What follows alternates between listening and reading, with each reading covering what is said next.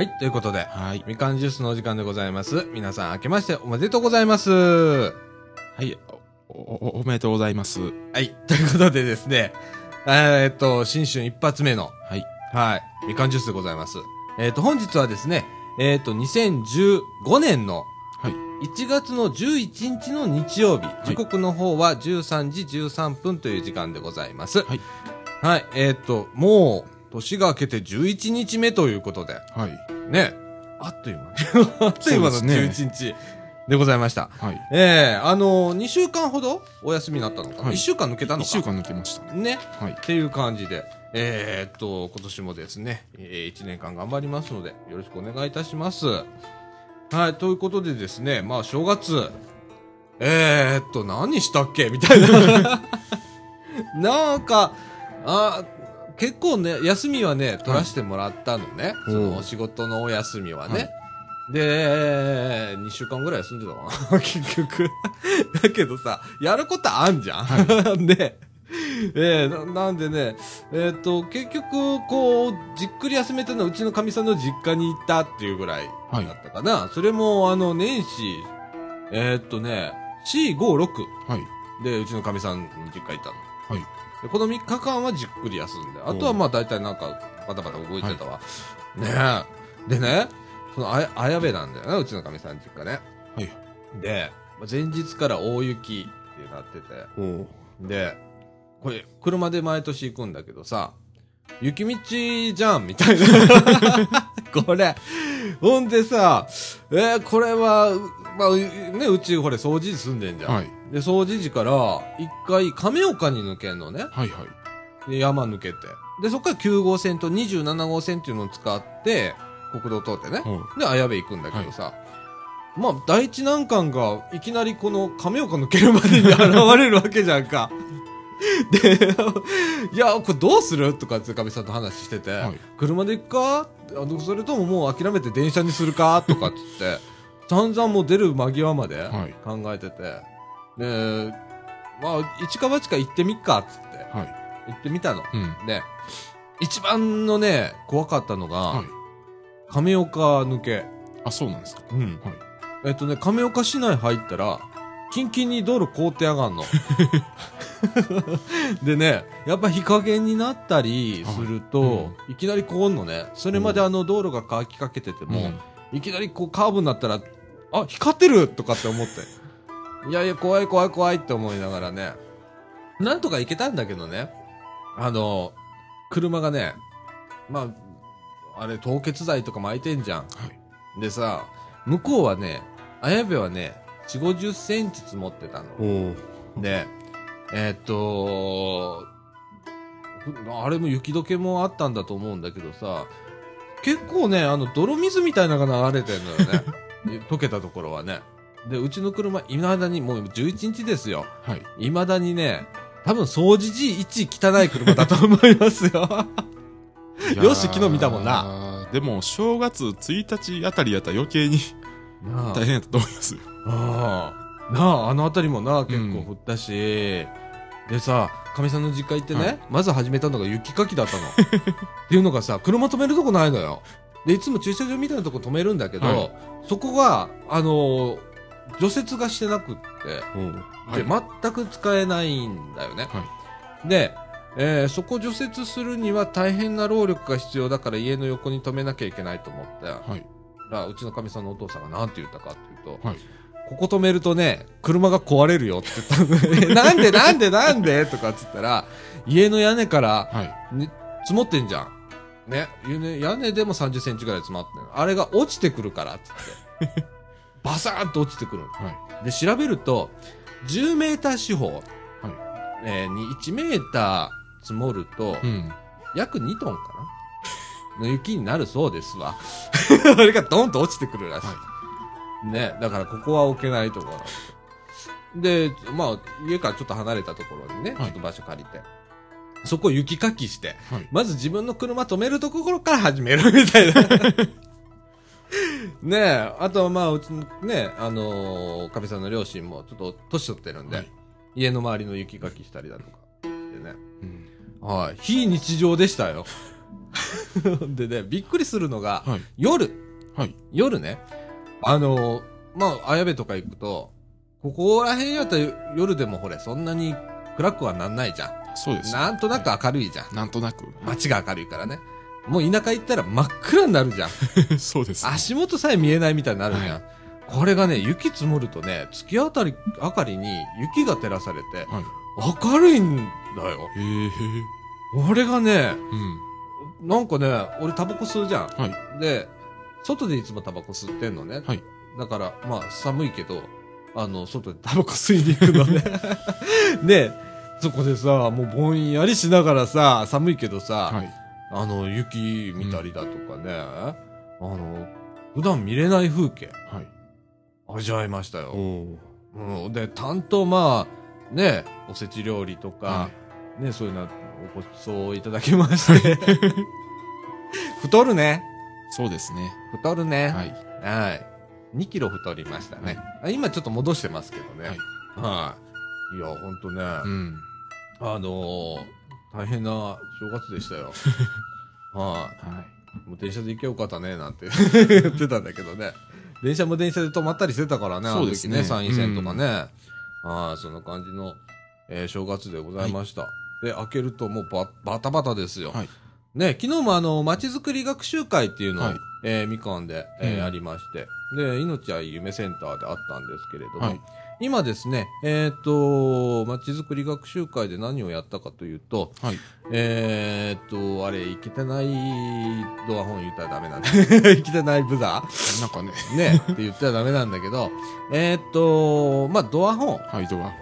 ね、えーをつけましょう。ドア、はいドアブ、ブザうんドアブザーですーね、警報器をつけましょうっていう授業をちょっとやってるんですけれどもね、これ何かというと、48時間ドアが開かなかったら、バーっとけたたましい音が鳴るよっていう機械を設置しましょううんというような、あーことでね、まあ先行でまあ20箇所、はい。20件のお家に、えー取り付けましょうということでね、えーこう説明会を、うん。昨日したわけなんですけれどもね、はい、えー、ね、あれ面白いよね。面白いですね普。通はね、ん最近、あのー警報というよりか通報機になるんだよね。通報装置になるんだよね。例えば、まあ、ボタンを押したら、えーセコムかどっかにつながって、はいで、それで、えっ、と、セコムが来たりだとか、うん連絡するみたいなことになってるんだけど、いけてないブザーはね、48時間玄関開けなかったら、はい。ビーってなるみたいな感じでね。それはそれでいろいろあるんですけれども、うんそれを聞きつけた、まあ、近所の方はい。が、えー対応してくれるだとかっていうことで、新たなコミュニティの、えー創出にもなるとはい。いうことでですね、えー今、みかんでは取り組んでるんですけれども、うん。まあ、地元の理解が、はえー十分に、えーなきないとね、成立しないので、あとは警察さんだったり、消防さんだったり、役所の方だったり、それから我々みかんもまあはい。いろいろ整備しなきゃいけないんですけれども、えーなんかあった時に即動けるだとかいう周知とかね、協力とかが必要なので、もちろん地域住民の方もそうなんですけれどもね、それを得られるために、えー説明会したりだとか、まあこれからね、設置するときには近所の方に声をかけてね、はい。えーっと、あ、こんなんつけますので、うんなんかあったらよろしくね、みたいなことを言いながら、はい。こうやらないといけないんですけど、えーそういう昨日ね、説明会ありましてね。はい。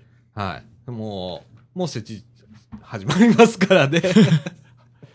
はい。すごい早いですね。早いね。いや、あのね、えーっと、一応ね、はい。茨城市のお公募型のなんか、あの事業なんですよ。えーで、えーっと、一応ね、ああいうなんてね、年度末までにとかって決まってんのね、はい事業しなさいとかって。うん。で、まあ言ったら3月末じゃんか。はい。そうですね。それまでには報告書あげないとダメだとかって言ってね、もうなんか、そっち合わさないとダメだからね、うん。えーそういうこともあるんです。ババタバタしちゃうんですけれどもね。はい。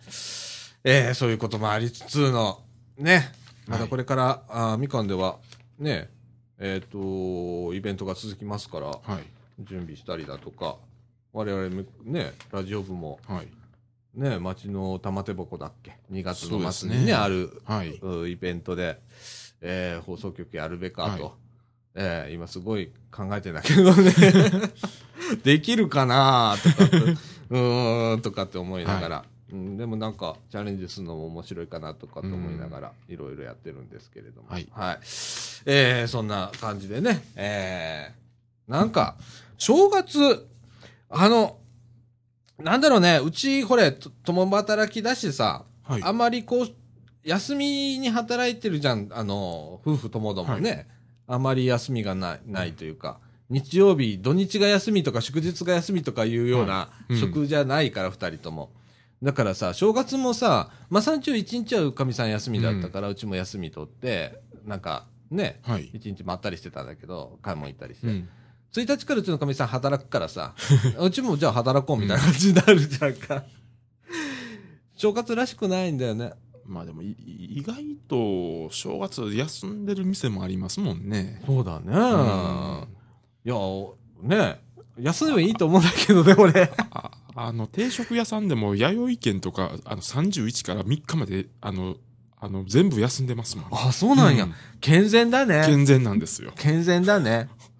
あの、昔はさ、うん昔って言ってまたおっちゃんみたいな話するんだけどさ、えっと、ダイエーとかさ、はいそういううんスーパーだとかさ、っていうのは結構三が日休んでたりしたよね。そうですね。休んでますもんね。もちろん百貨店なんうてん。開いてなかったし、って。3日まで休みとかありましたもんね。そうだよね。うん。あれ、いつ頃からだろうね。年がら年中、店が開いて当たり前な世の中。ねねえ。コンビニぐらいからかうな。ん。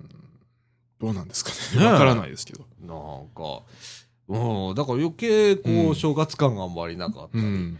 ねえお買い物行けたりするからお買い物行っちゃったりだとか。もう1日から行けますもんね。ねえ。だから家族団らんでこうね、うん。えーまったりとっていうようなことがあんまりこう少なくなってきたのかなはいなんてうん。思ったりするんですけれどもね。はい。皆さんどんなあーお正月をはい。迎えられたでしょうかね。またなんかあのメールかなんかでお寄せいただけたらと思います。はい。ということでですね、えー今日はですね、えっ、と、広報茨城の1月号、はい。それから、えっ、と、広報高槻、高槻レーズの1月号ですね、はい。えーからの拾い読みを中心にお伝えしたいと思います。ということで、みかんジュース、この放送は NPO 法人三島コミュニティアクションネットワークみかんの提供でお送りいたします。はい、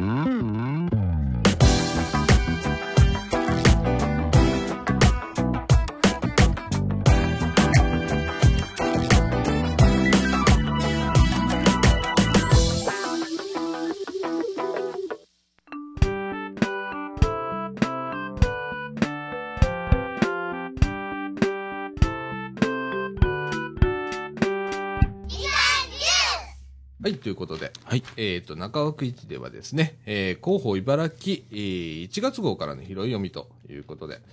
えっ、と、年始一発ですね、表紙は明けましておめでとうございますということで、えーお子さんの写真が3人うん。載ってますね。可愛いですね。そうですね。はい。えっ、と、それから、えっ、と、市長さんのご挨拶も載っております。はい。そして特集はですね、えっ、と、ライフウィズ茨城、言ったわごめんなさい。ライフウィズきらめきということで、はい。えっ、と、障害学習センターきらめきというのがあるんです。茨城市には。はい。で、えっ、と、そのきらめきさんがですね、開館10周年ということで、今年度ね、えっ、と、らしいですわ。おなんかね、えっ、と、平成16年、2004年の12月1日に、えー障害学習センターきらめきがオープンしたとはいいうことで、ちょうど10周年を迎えましたということが、えっ、と、特集の通るんですけれどもですね、はいえーここどういうことをやってんだっていうのでね、はい。いろんなあの、きらめきさんではですね、うん講座をやっているんですね、市民講座みたいな感じでね。はい。えっ、と、例えば、まあ、陶芸教教室だとかね、うん。それからね、面白いところではね、あの、えっ、と、インタビューにも載ってるんですけれどもね、はい。えー茨城そば打ちクラブっていうのがサークルがあるんですね。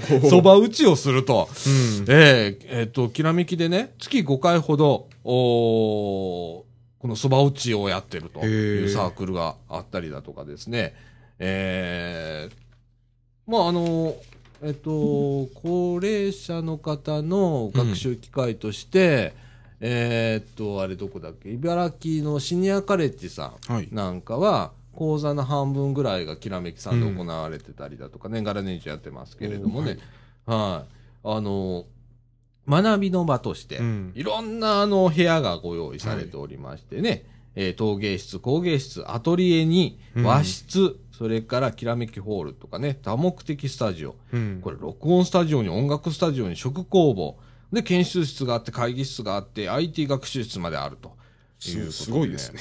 はい。うん。4階建てなんですけれどもね、はい。すごいね。うん。あの、お、これ、ね使えるよね。きらめきすごい綺麗なんだよ。あの、うん施設の中。はい。うん。で、うん、あの、使ってみたいなとかって思う。例えばね、音楽室だとかね、うちらだったら録音スタジオだったりね。はい。ね、使えるもんね。でね、安いんだ。うん。例えばね、録音スタジオとかね、だったらね、はい。えっ、と、午前9時から正午まで使っても550円。らしいんですが、はいとかね、えー、ねこういう、か、こういうね、あの施設がね、うん。あの、もっと利用されればいいんですけれどもね、うんあ。と、まあ、きらめき講座とかね、やってまして、通年でね、5月から3月まで、うん。えーっと、それから、前期は5月から9月まで、後期は10月から3月までのそれぞれの期間期間で、8回から30回の継続型の講座として、いろんなコースの、うん。えー講座をやってます。はい。パーソナルカラーだとか、うん英会話教室だとか、はい。クラシックギターとか、うん優しい陶器作りだとか、うん美味しい家庭料理だとか、えー茶道の講座だとか、油絵だとか、はい。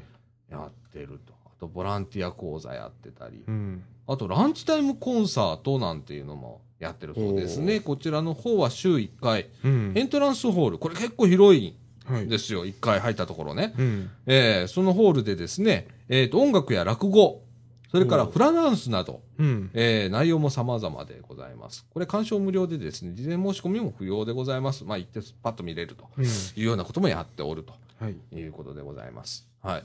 えー皆さん、あのぜひね、きらめき、えっ、とね、場所はね、はい。えっ、と、中央図書館。うん。えっ、と、茨城インターチェンジの近くになるんですけど南側になるんですけれどもね、はい。えー一度ね、あの、ご利用されたらいいと思います。中央図書館の真横なんでね、そうですね。はい。あの、結構いい施設でございます。実はうちのかみさんがね、うんここ陶芸教室をね、はい。え1年間通ってた。店。で、歩いて行ってたよ、掃除時から。あきらめきまで。うちのかみさんとこまで歩いて行くからね。まあでも JR の駅から20分なんで、歩いて20分。歩いて20あ分。ー、まあ歩けるよね。まあ歩けますね。ねえ、ううん。ん。うちのかみさんもなんか、あの、粘土とか持ってな、持って、歩いて行ってたからね。はい。えー、皆さんご利用くださいませ。はい10周年ということでございます。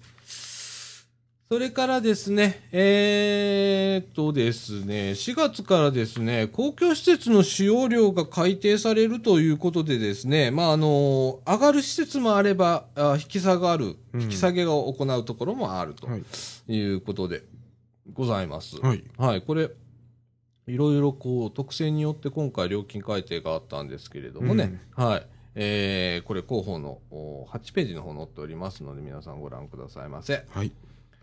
えー、それからですね、同じ8ページからなんですけれども、大腸がん、子宮頸がん、乳がん検診の無料クーポン券は早めにご利用くださいということでございます。はい。えー、大腸がん、子宮頸がん、それから乳がんの検診無料クーポン券は、うん。の有効期限がね、はい。3月31日までなんだそうです。はい。えー無料クーポン券が届いた方で、まだ利用していない方はですね、うん早めに検診を受けてくださいということでございます。はい。えーなおお、去年4月1日以降に自己負担で検診を受けた方はですね、ん受診料を返還してもらえますので、はい。えー3月31日までに、えー保健医療センターでうん申請してくださいということでございます。はい。えー郵送でも受け付けております。郵送の場合はですね、3月24日、消印有効でございます。はい。お問い合わせは、あと、これは、えー保健医療センターですね。うん625-6685、625-6685までお問い合わせくださいませ。はい。えーっと、それからですね、えーっと、平成27年と今年だね、はい。の12月末でですね、市民会館を閉館しますということでございます。うん。はい。えっ、とですね、市民会館はですね、昭和44年、1969年はい。の僕と同い年。開館以来、身近な文化芸術活動の場として親しまれてきましたが、45年が経過し、えー修理等の維持管理経費の増加や、舞台装置等の旧式化、バリアフリー対策、耐震性等に課題があり、閉館の時期を検討してきましたということでうん。えー今回市民会、市民会館のお代替の施設としてですね、6月から、えー立命館茨城フューチャープラザのグランドホールがオープンするんですけれども、こちらの方がですね、えっ、と、市民の皆さんにご利用いただけるということで、うん。えー市民会館の方が平成27年12月末で閉館することになりましたということでございます。はい。えーこれに伴いですね、平成28年1月以降の利用申し込みの受付は行いませんということでございます。えっ、と、なお、お閉館まではですね、通常通りご利用いただけますということで、皆さんのご理解とご協力をお願いしますということでございます。はい。はい。もう古いからね。うん。だからもう、あそこ、これ、しえーと市役所とか、それから市民会館、うんそれから福祉文化会館だっけ、はいとか、同時期に立ってるんだよね。だ万博に合わせてかなんか、そんなんだったと思うんだけどさ。あの、次々老朽化をする時期でね。えーまず一発目に、まあ、市民会館とうん。いうことで。ねはい。はい。えー、ねえなんか市民、また市民会館として復活するのかね？どうなんですかね。そこがね、う。うんん。うん。ねしまあ、わかんないですけどね。うんはい。それからですね、えっ、と、市営駐車場の改修増設一部廃止を行いますということでございます。はい。えっ、と、まず、自転車駐車場の方なんですけど、別委員長かな、これね。はい。えっ、と、自転車駐車場がですね、4月1日から一部東側なんですけれども、これ廃止しますと。うん。それから双葉町の駐車場に関しましては、2月から改修工事を行い、えー自動車部を縮小し、えー駐輪施設を増設しますとうん。いうことで、4月1日から再開しますということでございます。はい。また、えっ、と、大阪モノレール、宇野部駅前広場、はいこちらの方は、えー4月1日から駐輪施設を増設しますということでございます。それから、えっ、と、JR 茨城西口駐車場に関しましては、2月1日から自動車の駐車場を廃止とう。いうんことで、えっ、と、自転車バイクは引き続き利用可能でございますということでございます。はい。はい。おー まあ、中心部車で行かないから、うん。ね、なくしてもいいよ。うん。それからですね、えーっと、広報茨城なんですけれども、こちらの方がですね、はい。えーっと、近畿市町村広報誌コンクールで優秀賞一席をいただきましたということでございます。はい。はい。えーっとですね、これはね、最優秀賞につくう優秀賞だ。うん。ということでございます。えー9月号では子ども子育て支援新制度についての特集を掲載しましたと。はい。えー市民ナビゲーターを登場させるなど、うん制度の内容を分かりやすく説明する工夫がされていると高く評価されましたということで、えーそれからですね、紙面全体を通してイラストやコーナーなどをバランスよく配置し、読みやすくしていることなども、りゅえー受賞の理由となりましたとはい。いうことでございます。はい。ね、はい。まあ、本当読みやすくなったし、うんあの読んで面白くなったよね、これね。そうですね。ねえ、うん。はい。えー、それからですね、どんどんいかないと。えーっと、ガラッとここは福祉の分野になるんですけれども、はい。えーっと、引きこもり等の面談料等を助成しますということでございます。はい。えー対象は、えー市民税非課非課税世帯の方、それから生活保護受給者世帯の、ごめんなさい、生活保護受給世帯のおおむね40歳までの引きこもり等の、えー市民、またはその保護者の方。はい。えーと内容はですね、えー市の子どもお若者自立支援センター、茨城プラッツっていうのがあるんですけれども、ここでのですね、面談料、これ1回3000円程度かかるんですけれども、うんこれを助成しますということでございます。はい。えーお問い合わせはですね、子ども政策課1625、うん620-1625ということでございます。はいえっ、と、そうだね、40歳までということでね、あの、引きこもりの方の対象がね、はい。はい、あの、うん、ちょっとずつ拡大をされているので、うん。非常にいいと思います。ね。はい。それから、あー共同募金に991万円の善意が集まりましたということでございます。はい。えー昨年10月1日から実施していました共同募金運動に、えー市民の皆さんや法人等から990万8011円、これは12月8日現在になるんですけれども、うんの善意が寄せられましたということでございます。はい。この募金はですね、府のお共同募金会へ一旦送金されまして、うんえー配分決定された後に、市のお社会福祉団体等へ交付され、うん。えー地域福祉のための活、えー地域福祉のために活用されますということでございます。はい。えー温かいご協力ありがとうございましたということで、うん社会福祉協議会さんでございますね。はい。えーそれからですね、健康保険の方なんですけれども、うん。えっ、と、国民年金ね。はい。えっ、と、年金手帳ってあるんだね。うん。うん、国民年金のね。これ再発行できますよということでございます。えっ、と、年金手帳、これ基礎年金番号なんですけれども、こちらの方ですね、えっ、と、生涯必要になりますので、大切に保管してくださいということでございます。はい。えっ、と、就職時には厚生年金や共済年金への切り替えのために会社に提出することになりますと。うん。見当たらない場合だとか、えー年金手帳再交付の申請をしてくださいと。ね。あのーそうなんだよ、これね。うんまあ僕なんか、うんまあ自営業だから、はいまあ基礎年金うん。だから手帳持ってんだけど、これどこやったかなって、うん。ね、なるね。確かにそうですね なんかある時に手続きする時それ見せないとダメなんだけど。まあね。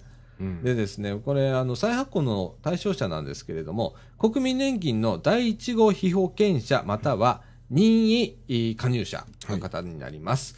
えっ、と、これ再発行を受けるときにですね、うん。えっ、と、納付書または領収書など、基礎年金番号を確認できる書類と身分証明を確認でき、身分を確認できる公的証明書が必要ということでございます。まあはいだから、保険証、普通の保険証ね、と、えっ、と、例えば国民年金払うときの、うん。えー納付書って送られてくるよね。はいとか、あと領収書を一緒に持っていけば、うんあ再発行してくれますということでございます。まあ、どこへ行けばいいかなんですけれども、こちらの方は吹田年金事務所というところでございます。水 JR の吹田駅の北側にありますね。はい。はい。えーお問い合わせは06の6821-2401、えー、06-6821-2401でございます。はい。それから、急がない場合にはですね、えっ、と、国保年金課年金係、これ市役所の方なんですけれども、こちらの方でも問い合わせ受け付けておりますということでございます。はい。えー、それから、まあ、確定申告の、ね、はい。載っておりますが、読み飛ばします。はい。えっと、それからですね、環境の分野から、生ゴミ処理機等のお購入費を助成しますということでございます。はい。えーっと、購入費の2分の1、えー100円未満の端数は切り捨てということで、うん。電気を使用しない、えーコンポスト容器類、はい。1機につき上限5000円。うん。え5年以内に2機までとかね。電気式だったら上限2万円まで。はい。これ5年以内に1機とかね、うん。いう条件ついておりますけれども、えー、助成がありますということでございます。はい。えっ、とですね、予算の範囲内で先着順という、なんか予算がついてんだね。うん。で、その予算内で先着順で皆さん、あの、申請してくれたらおりますよというやつですね。はい。えっ、と、またですね、注意点なんですけれども、申請手続き前に購入すると、うん。助成は受けられませんので、はいあらかじめ申請書をですね、環境政策課に、えー設置してあるそうなんですけれども、うんまたあの市のホームページでもダウンロードできるそうなんですけれどもね、はい。こちら書いてから申請してから、うん OK って出たら買ってくださいみたいな感じになりますね。はい。お問い合わせは、えーっと、環境政策課、うん電話620-1644でございます。はい。それからですね、これも似たようなところですね。薄い貯蔵タンクの、おごめんなさい、薄い貯留タンクの設置補助のご利用をということで、新たに薄い貯留タンクの購入をするとか、はい。えーっと、次の1から3すべてに該当する人はですね、ということで、ややこしいな、これな。えー市内で下水道下水道が使用できる区域内に設置するだとか、過去に同制度による助成を受けていないだとか、うん。貯留容量が80リッター以上ある市販の薄い貯留タンクの設置だとかっていうのがあるんですけれども、これをお満たす方はですね、うん。えー、助成が受けれるとはいいうことでございます。ややこしいので、広報の16ページ、はいえーご覧くださいませ。それからですね、えっ、と、市ではですね、パブリックコメントっていうのを実施しております。うん。えっ、と、これ何かというとですね、えっ、と、市がですね、こういうことやりますせだとか、こういう計画をしてますせとかいうときに、市民の方に幅広くうん意見をいただく機関っていうのが、パブリックコメントを募集する機関になるんですけれども、えー1月はですね、1、2、3、4、5、5つあります。はい。えっ、と、市の総合保健福祉計画うん。のパブリックコメントが1月23日から2月22、えー2月12日まで、はい。マイナンバー制度特定個人情報保護評価に関わる全項目評価書っていうのがね、うん。えーこちらの方が1月13日から2月11日まで、はい。それから過小なんですけど、第2次、えー市の人権施策基本方針、うん。こちらの方が1月23日から2月の16日まで、はい。それから、市の地域防災計画、こちら案でございますが、うん1月5日から、えー、と26日まで、はい。それから市住宅、えー建築物耐震改修促進計画の改定、こちらも案でございます。1月26日から2月の25日まで。はい。えーこちらの方ですね、実はですね、えー、と資料等が市のホームページに出てます。はい。で、それを、おー見ていただいて、まあ、それがまあ、パブリックコメントの、うんえー内容になるんですけれども、はいえーそれに、えー、と読んで感想を書いたり、うんもっとここの部分はこう書いてくださいよだとか、これはちょっとどうなるのかなとかっていう意見を出せる機関でございます。はい、これ結構重要でございます。はい。はい、今僕はね、この中で、えー、市地域防災計画を読んでます。はい約200ページあります。今読んでおります。はい。2月25日いただく。1月26日までに、はい。なんとか読み終えて、はい。えー、パブコメを出そうかなとかね、うんあの、市総合保健福祉計画もちょっと今、読みかけてるんですけれども。はい。え結構面白いですよ、うんこれからやることだとか、はい例えば5カ年計画だとかいうのもあったりして、はい。えーこの先に決まることですからね、えーあの頭に入れておくっていうのは大切でございます。うんはい。それから、タバコによる火災を防ぎましょうということで、はい。えっ、と、タバコによる火災は毎年出火原因の上位に入っています。うん。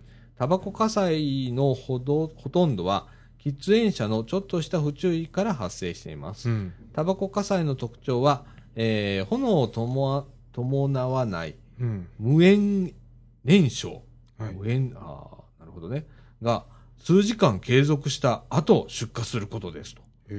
そのため外出や出勤した後、無人の室内で出火し、炎症拡大するケースが大半ですと。うん。えータバコによるう火災を防ぐために次のことに注意しましょうということで、うんタバコは灰皿のある場所で喫煙し、ね、寝タバコや路上喫煙は絶対にやめると。うん。えー火のついたタバコを放置しない。うん。それから、えーっと、ポイ捨ては絶対にしない。はい。灰皿には水を入れ確実に火を消す。うん。吸い殻を捨てるときは再度水をかけるなどし、確実に火が消えていることを確認するなどを行ってくださいということでございます。はい。はい。えー空気もね、今ね、うんえー乾燥しておりますので、えー火災もちょっと多いでございます。はい。皆さんご注意くださいませ。私もタバコ吸いますので注意します。はい。えーと、それから、それから、それから、それから、いっぱいあんだよね。えーっと、そうなんだよ。あの、えっとね、22、23ページには健康インフォメーションということで、はい。えーっと、検診事業。ね、うんいろんな検査、体の検査ですね。えー市ではですね、無料で実施したり実施してたり、はいそれから安く、えー実施あの受診できたりするうん。ような、あの検診があるんですけれども、えーこれは案内に載っております。はい。はい。それから、風疹ワクチンの接種費用を助成しますだとか、うん結構いろんなこと載ってますので、えーこちらの方、ぜひご覧くださいませ。それからイベントの方ですね。はいえーっと、茨城観光ウォーク、1月24日土曜日、午前9時から、えーっとはい JR 摂津田駅集合ということで、えーこれは太田茶臼山古墳。これ、耳原でいいんかね、これ。美濃原です。前も聞いたんですね。はい美濃原古墳。はい。これこ、なんて読むの？紫に金に山。紫？紫こんこんこん山？わかんないけど、あの、古墳がいっぱいあります。はい。はい。そこをですね、まあ、約9キロにわたってウォーキングしますということでございます。えー費用は300円でございます。えーっと、ちょ昼食、雨具を持参してくださいということでございます。でも結構距離ありますね、9キロって。9キロあるね、結構。ねあありますね。うん。で、申し込みは1月16日、えーこれ当日決心有効でいいんですけれども、えー往復はがきまたはメールにですね、代表者のし住所、氏名、電話番号、参加人数等を記入してですね、送ってくださいということでございます。えっ、と、郵送の場合はですね、えっ、と、郵便番号567の0881、えー、これ、上中条に1丁目、えー、9の20、市観光協会茨城観光ウォーク古墳交通係までとはい。いうことでございます。はい、メールでもやっております。えっと、URL ややこしいので、候補の25ページ見てください。はい。それからですね、えっ、と、茨城まちづくりラボ合同発表会というのが行われます。はい。こちらは1月24日土曜日午後1時から4時まで、えー場所はですね、市役所南館8階のお中会議室で行われます。はい内容はですね、立命館大学と連携して開催開催いたしました、茨城まちづくりラボ受講生がテーマごとに考えた課題と、その解決策について、えーのお事業提案を行いますと。はい。ということでございます。えー例えばですね、市北部に眠る地域資源の活用だとか、えー食と脳を通じたコミュニティ作りだとか、はい。えー楽しみながら真剣に行う防災活動だとかっていう発表を行うわけですね。授業提案を行うわけですね。はい。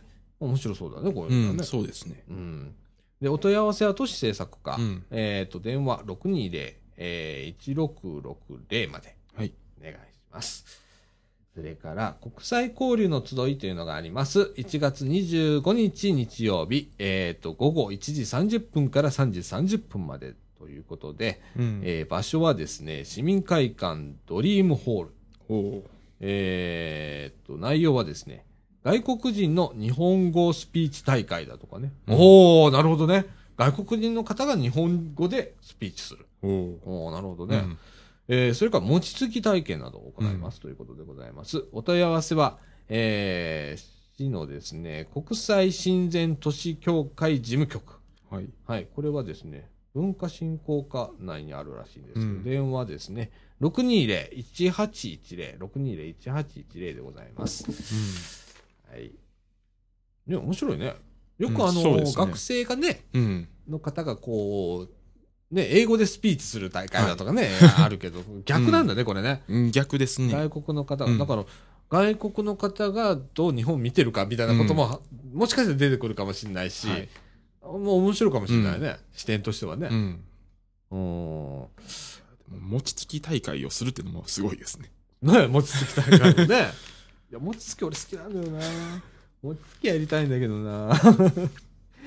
えーっと、それからですね、えーこちらはそのままイベントでいいんだね。うん。えーっと、三市一町合同就職フェア、それから中高年、えーごめんなさい、中高年齢者雇用促進フェアというのが行われます。はい。えっ、と、1月29日木曜日、午後1時から4時まで。受付は午後0時30分から3時まで。えっ、と、場所はですね、高槻市障害学習センター。えーこれは1階と3階ですね。はい。はい。えっ、と、対象は休職中の方ということでございます。えっ、と、内容は、えっ、と、合同就職面接会だとか、職業適性診断、それから雇用保険年金相相談等ですということでございます。面接会に参加希望の方はですね、えっ、と、面接希望企業分の履歴書をご持参くださいということで、これももちろんあの写真も貼り付けておいてくださいということでございます。はい。えーっと、それからですね、市参加、じゃあごめんなさい。参加企業はですね、市のホームページに掲載されておりますということでございます。うんお問い合わせは商工労政課620-1620でございます。はい。はい。えー、ですね、それから、面白いところでいくとね、ローズワワム祭りもこれ毎年行われてるんですけれどもね、はい。えーっと、講演会があるんですね。で、えーっと、2月8日日曜日、うん午後2時から4時まで、はい。えーっと、内容がですね、自分の人生を、えー切り、これなんだっけ？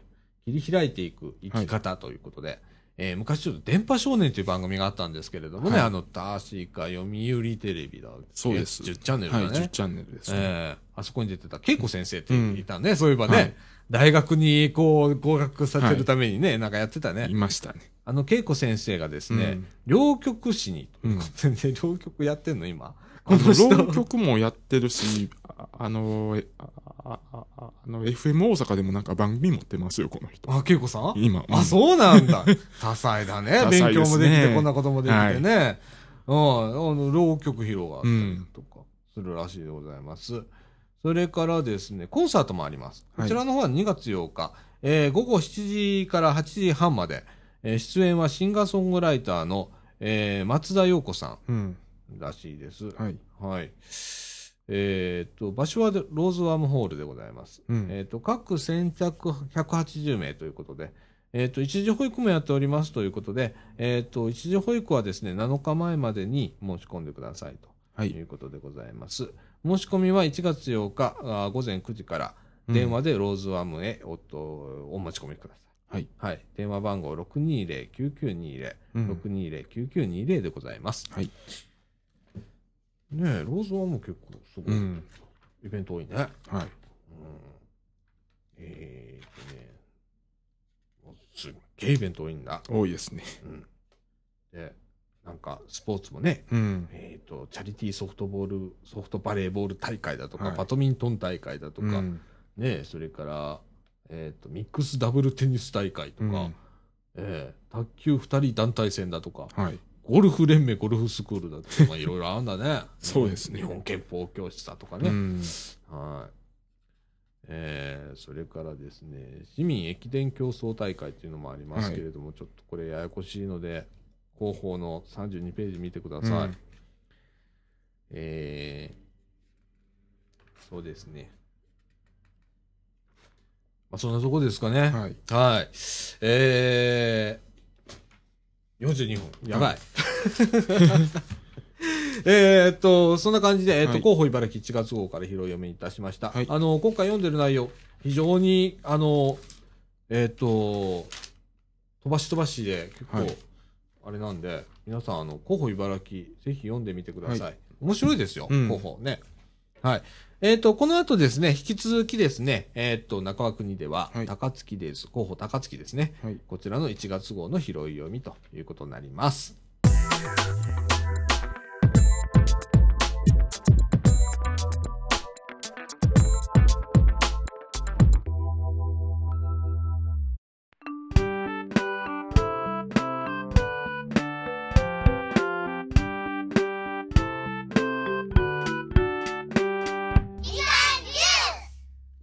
はい、ということで、はいえっ、と、中川国ではですね、高槻デイズ、広報高槻のおー1月号の拾い読みでございます。はい。えっ、と、こちらの方の特集がですね、えっ、と、酒蔵の町富田にはい新酒が香る季節でございます。ということで、はいえっ、と、富田ですね。はい。すぐ隣町でございます。はい。えっ、と、まあ、富田はね、えっ、と、酒造メーカーがございまして、えー富田酒っていうのがあって、えっ、と、富田ではですね、1471年に始まったとされるさ、酒造りということで、はい。えー徳川家に特権的な免許が与えられたベニヤという商家が中心に発展しましてですな、えっ、と、江戸時代中期に最盛期を迎えたということでございます。はい。えっ、と、以降ですね、灘や伏見などの酒酒どころに、えー地位を譲りですね、生産量は縮小ということで、はい。現在2軒の酒蔵が伝統を守っているうんということでございます。はい。はい。えっ、と、いろんな、あーこう、綺麗な写真だね。そうですね。ええなんか、ねえうん。旅行雑誌みたいになってんね。そうですね。うん。あのー酒造メーカーのね、工場の中の写真だとか、うんえータンクの中だとか、えーはいいろんなこう写真に載ってたり、それから、飛んだのね、あのーうんまあちょっと一歩入ると結構、えーいい風情なはい街並みがあるわけなんですけれども、えーそこをこうぶらりぶらりとしてる、写真だとか記事が載っております。はい。えーね、これ面白いもんね、飛んだもね。そうですねう。ん、でエリアマップが載っていたりしております、それからイベントも載っておりますとはい。いうことでございます。それからあーとクローズアップの方ではですね、防災ですね、みんなで育む生きる力ということで、えーっとまああー1月17日ね、はいえーっと阪神大震災はい。ね、えーもう20年経つはいということでうね、ん。平成7年ですよ。そうですよ。はい。あっという間の20年。うんえーそこでですね、まあ我々もそうなんですけれども、その、阪神大震災が起こった時の記憶とうん。いうのがだんだん薄れつつあると。はい。えーその中で、えっ、と、もうこの市の候補も書いてあるんですけれども、うん。突然起こる災害ということで、えー記憶が薄れつつある中で、まあ、あのまあ、実際、うん。えっ、と、3年前になるのかな、東日本大震災というのがありまして、えーそこでは、まあ、あー我々も、まあ、うん。気づかされたことはあるんですけれども、いかんせんちょっと遠いということで、はいえっ、と、ちょっと実感があうんまり、実は湧いてない、うんえー中で、えーこの地域っていうかね、えっ、と、関西、近畿でも、はい。えー南海トラフうん。地震ということがですね、えー今後30年以内に70%の確率で発生されるとうん。言われてるわけですよね。なので、えーまあ、高槻市でもですね、うん。まあ、ここ茨城市でもですね、いつ被災地になっても不思議ではない状況ということは、えー今、最近結構言われるようにはなりましたよね、確かにね。えーで、今、あのー高槻市ではですね、うん。その大地震を想定した大さ大防災訓練を、うん。えー平成26年1月に実施したところですね、えー参加者の6割近くは60歳以上とはい。いうことで、えー働く世代の20代から50代までは3割程度にとどまりましたということで、これもすはい現実なんだよね。うん。で、えーまあこれね、防災訓練、訓練だからだと思うんだけど、ね、あの、うん年寄りの方が多くうん参加されるというのは、えーまあ、そういうことだと思うんだ。実際に、えーなんかが起こる、うん。えー災害が起こる、大規模災害が起こったときは、うん。皆さん動かざる得ない状態になります。はい。で、えー大規模になればなるほど、うん。自分が動かなきゃいけないっていうことになります。はい。えーこれは何かというと、えーまず公共っていう部分で、うん。えー市とか府とか国っていうところの動きが、えー大規模災害になるほど遅くなります。うんこれは仕方ないです。はい。で、えー南海トラフの地震は特にそうなんですけれども、超広域災害になります。はい。えー下手すると関東から九州まで、はい。えー四国も含んで、これの日本、えー太平洋側はい。が全て被災地となるということでね、えーね、例えば東日本大震災だったらはい福島だとか、それから宮城はいっていうところに集中するわけですね。で、そこに対してバーンと皆さん行けばいいんですけれども、南海トラフの場合は、まあ同時発生すると、はい。超広域になりますんで、超広域で、で、大都市ばっかりになりますかそうらね。なんですよ。うん。ね、そこが問題で、はいえーなかなか助けるのは誰ってなるわけ、もう人足らずになる。うん。となると、何が必要になるかって、共助っていう部分、うんまあ、共に助け合うという部分と、うんそれから自助っていうことで、うん自分で身を守るっていうところの2点がすごく重要になる。はい。で、それが今、えーまあ、行政も今一生懸命頑張ってらっしゃるんですけれども、えー僕らも、えー一般市民として、えー心がけないといけないところ、対策をしていかないといけないところだとか、それから心づもりをしていかないといけないというところが非常にあるということでね、えっ、と、この1月17日、阪神大淡路大震災があったとこ日にですね、まあいろんなテレビでそういう報道とか特集があると思うんですけれども、うんまあ今年は特に20年なんで結構、こう、結構各局がやるみたいです。そうですね、うん。なんか節目ということで、うん。えーいろんな特番があると思うんですけれども、うん。今一度こう思い返してみて、えー自分たちが何を準備していかなきゃいけないだとか、えーいうことをね、うん。思い出さないといけないのかなってうん。思いますね。で。もあの20年なんで神戸の高校生は震災を知らないっていうのもあったりして。そうだね。うん。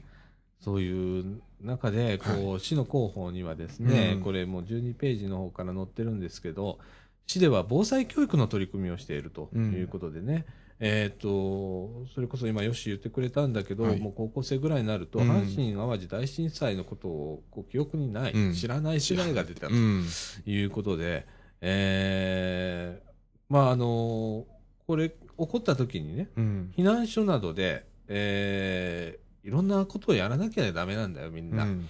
で、その時にパッと動けるように、子供たちが、あのーそういう防災教育をうん。受けて、自分たちがささっと動けるようなうん。ことを、お学校教育の中ではい。やっていこうという取り組みを、お高槻市ではやっているそうです。えー今、モデル校として、大発中学校だとか、岩手小学校かな、はい。それから奥坂小学校、はい。この3校で、えー今、防災教育を進めているということで、はい、あのーそうだね、難しいよね。大人にしろっていう部分はある。大人参加しねえし、うん。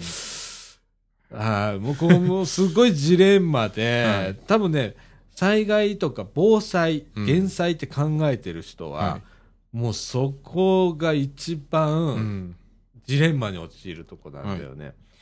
あの、皆さんに気づいてって言ってもうん。なかなか気づかないし、防災訓練しても先ほど書いてあったように、えーほとんどの方が、まあ、お年寄りの方が参加するだとかっていうことで、実際動ける人が参加しないだとか、一番動ける人が参加しないみたいな感じになっちゃうんですけれども、ね。本当に実際起こってみないとわからないっていうのが。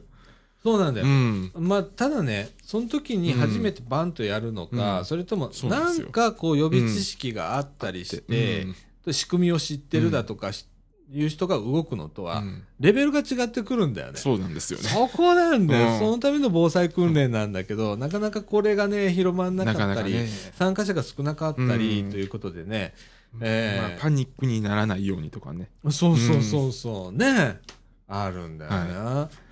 だから皆さんね、こう、1月17日とかね、まあ、えー、なんかあるために思い出してみてください。はいで、何ができるかということと、それから自分を身に、まず自分の身を守ることをまず考えていただいて、その次に、えー自分が何ができるかということを考えたりだとか、うんいうことが必要になってくるというのが、はいえーね、うん。これ防災とか減災、えー必須になってきますので、はいよろしくお願いいたします。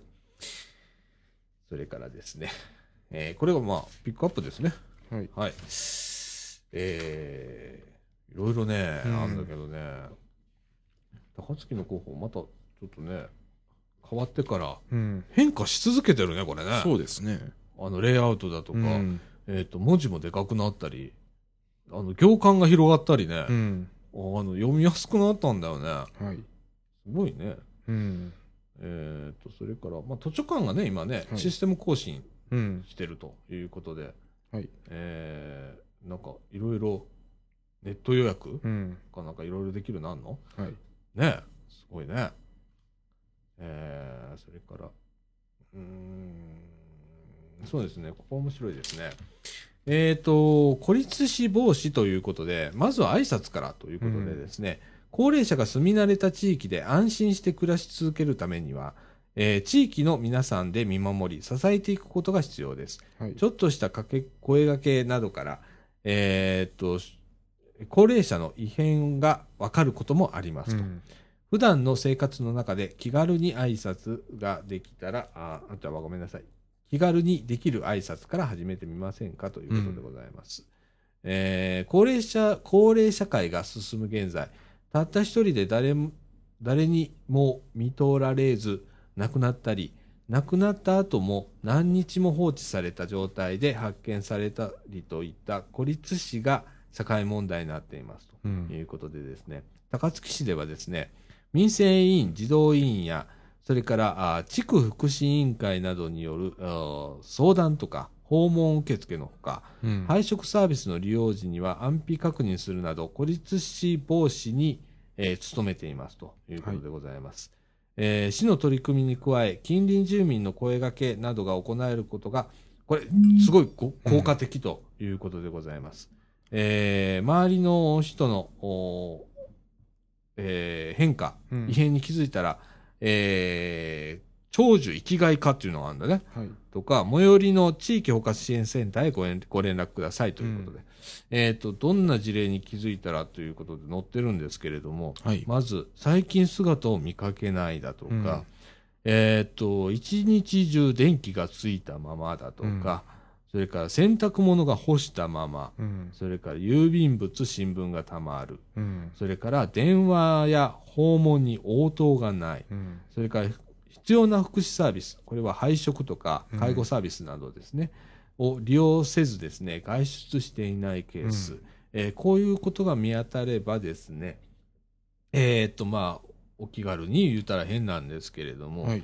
えーこれね、市の方へ、うん。えー長寿生きがい化とか、はいえー地域包括支援センターへご連絡くださいということでございます。はい。あの、そうなんだよ。これからやっぱお年寄りが増えてうん。いく中で、ね、えーこういう事例が増えるし、わけですよね。はいで、孤立死はまあ、高齢者だけの問題ではないうん。わけですよね。実際あの、若い方の、うん。えー孤立死っていうのもうんある。はい。えーのでね、あの、ね、最近姿を見かけないとか、まあ、ね、まあ声かけてください。はい。それからですね、高槻ではですね、鉄道駅にも広報誌を置いていますと。うんそれから、市外にも、はい。えーっと、高槻の魅力を発信ということで、はいこの広報誌、ね 高槻の広報誌って、えーっとね、阪急では、うん。あー梅田駅と河原町駅に、うん。えーそれから、えー高大阪モノレールですね、はい大阪モノレールでは主要な8駅で置いています、ということでございます。えーこれはあの本当はあの、ね、しあの市の広報誌っていうのは市民に向けたものっていうのが、まあ、概念みたいなのあったりして、はい。えー高槻はもうそれを超えて、うん。あの地この高槻の魅力を伝えて、その、えーもっと選んでもらおうと。うん。選ばれる街へってうん市長さんおっしゃってるんですけれども、えーどんどん市のこと知ってもらって、市に住んでもらおうとうんいうような施策をね、やってますね、ずっとね。はい。すっごいサイトあるもんね。高槻市定住促進うん特設サイトって、どっちも高槻って検索したら出てくるんですけれども、このサイトすごいようできてて、うん。行政の枠超えたねと思って、うんね、あのー住宅情報誌の数もうんかなんかとはいね、連携してやってますけれどもね。高槻さん。もう、もうあの、自治体50年後残ってるかどうかって今問題になってますもんね。そうだよな、自治体消滅とかね、とかね。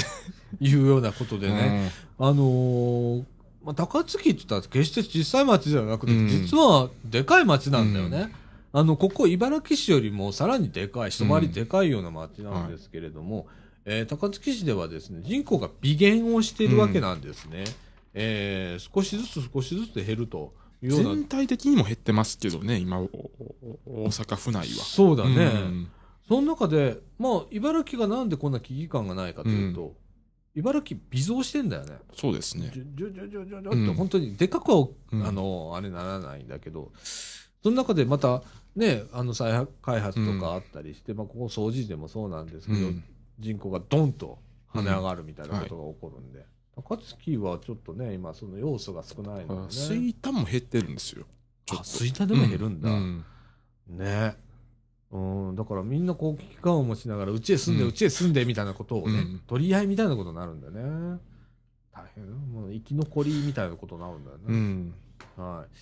それからイベントの方行きましょうか。はい。えーっと、デジタルデバイド、えー情報格差っていうのよ、はいこれね、デジタルデバイドって。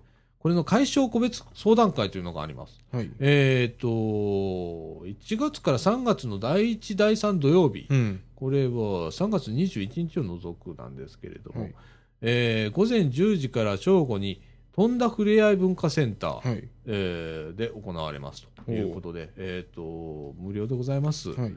えー、と申し込みも不要でございます。当うん日、直接会場へお越しくださいということで、えー、と情報格差というのは何かというところから始まらなきゃいけない、デジタルデバイドって言ったらうん。いきなり分かんない世界になるんだけれど、そうですね。まああのー今、情報化社会って言われてて、まあ、スマホだとか、うん。それからタブレット端末だとか、そういうのは皆さん持つようになったりだとか、その前は PC が流行ったりだとか、えー普及したりだとか、インターネットとかいうようなことでね、うん。えーあと身近なところで言うと、テレビはい。でもそうですよね。デジタル放送になって、うん。えっ、と、裏で、えーあの、データ放送が始まったりするんだけど、ね D ボタンを押したりとかね。そうそうそうそう、で、そういうところにね、うん。えーなかなか使いこなせない人が出てくるということで、まあ一つのテクノロジーなので、はい。使い方を覚えないといけないけれども、なかなか馴染めない方がいらっしゃる。うんこれを情報格差というんですわね。で、そこの個別相談会ということで、うんこれすごい僕はあの、この、僕は一応 IT 業界にいるんですけれども、えーこれ必要だなといつも思いますね。あの技術はどんどんどんどんね、あの、進むんだけど、うんなかなかこう、えーそこについていけない人が出てきたりする。うん。それをどうするかということでね、相談するっていう必要だね。はい。はい。えーっとね、まあ、イベントは目白押しでございます。うん。いっぱいあります。えー各自、あの、はい広報、高槻見てください。うん。はい。えーそれからですね、えーっと、高槻ではですね、高槻まちづくり塾というのをやりますということで、うんはい NPO と行政の共同についてということでですね、えーっと、今、地域社会が様々な課題を前に、住民自らがアイデアと行動力を持って主体的に解決を図り、えー元気で住みよい街づくりをしようという動きが広,、ま、広がっていますと。はい。えー同講座では街づくり活動のための基礎知識や取り組み方のコツを学びますと。うん。今年度は市職員も参加し、NPO と行政との共同について一緒に考えていきますということで、はいえー時はですね、2月9日あー月曜日午後1時半から、うんあー3時半まででございます。また16日もやるんですね。うん。16日月曜日は午後1時半から4時まで参加費無料でございます。はいえー会場は高槻総合センター 14, 14階の会議室でございます。えー講師はですね、特えー認定特定非営利活動法人うん日本 NPO センターの、これ、早瀬さんですね。はい。でございます。えー対象はですね、NPO 法人やボランティア団体で活動中の方、または関心のある方ということで、定員は申し込み順50名でございます。申し込み方法は1月5日月曜日から23日金曜日に、えーの間ですね、うんえー電話か直接、か、またはファックスに受講動機、はい。えー住所、氏名、電話番号を書いて、コミュニティ推進室。電話はですね、674、674-7462。ファックス674-7781までということでございます。はい。えー行政とね、うん NPO の共同というのね。これ次の課題なんだよね。はいどうしてもな。う 昨日もなんかちょっとそんな話してたね、んそういえばね。してました。そうそう。うん。はい。あの、ああのね、まあ僕もね、ここ、今このラジオね、うん NPO 法人でやってるわけなんですけれどもね、ええまず、そうなの取り組み方とかコツとかね、つかめない部分ってね、やっててもある。はい。受けたいわ、僕は。と思うん。う。はい。これ貴重なことですね、こういう講座ね。えーそれからハイキングがあったり、まあ、いろいろあります。不登校支援員だとか、はい紹介載ってたりだとか、えーします。はい。えー求人とかも載ってますね。はい。それから、えーと、学力調査の結果とか載ってます。はい。はい。でございます。まあ、いろいろ載ってますけれども、はいえー皆さん、各うん自ちょっと読んでみてくださいませ。えーっと、茨城の広報とともにですね、この高槻の広報も、はいすごくよくできております。はい。えーよくできていると思います。う茨城と高槻の広報は。うんはい。なので、皆さん、ね、見てみてくださいませ。えーということで、えーっと、この後、エンディングへ行きたいと思います。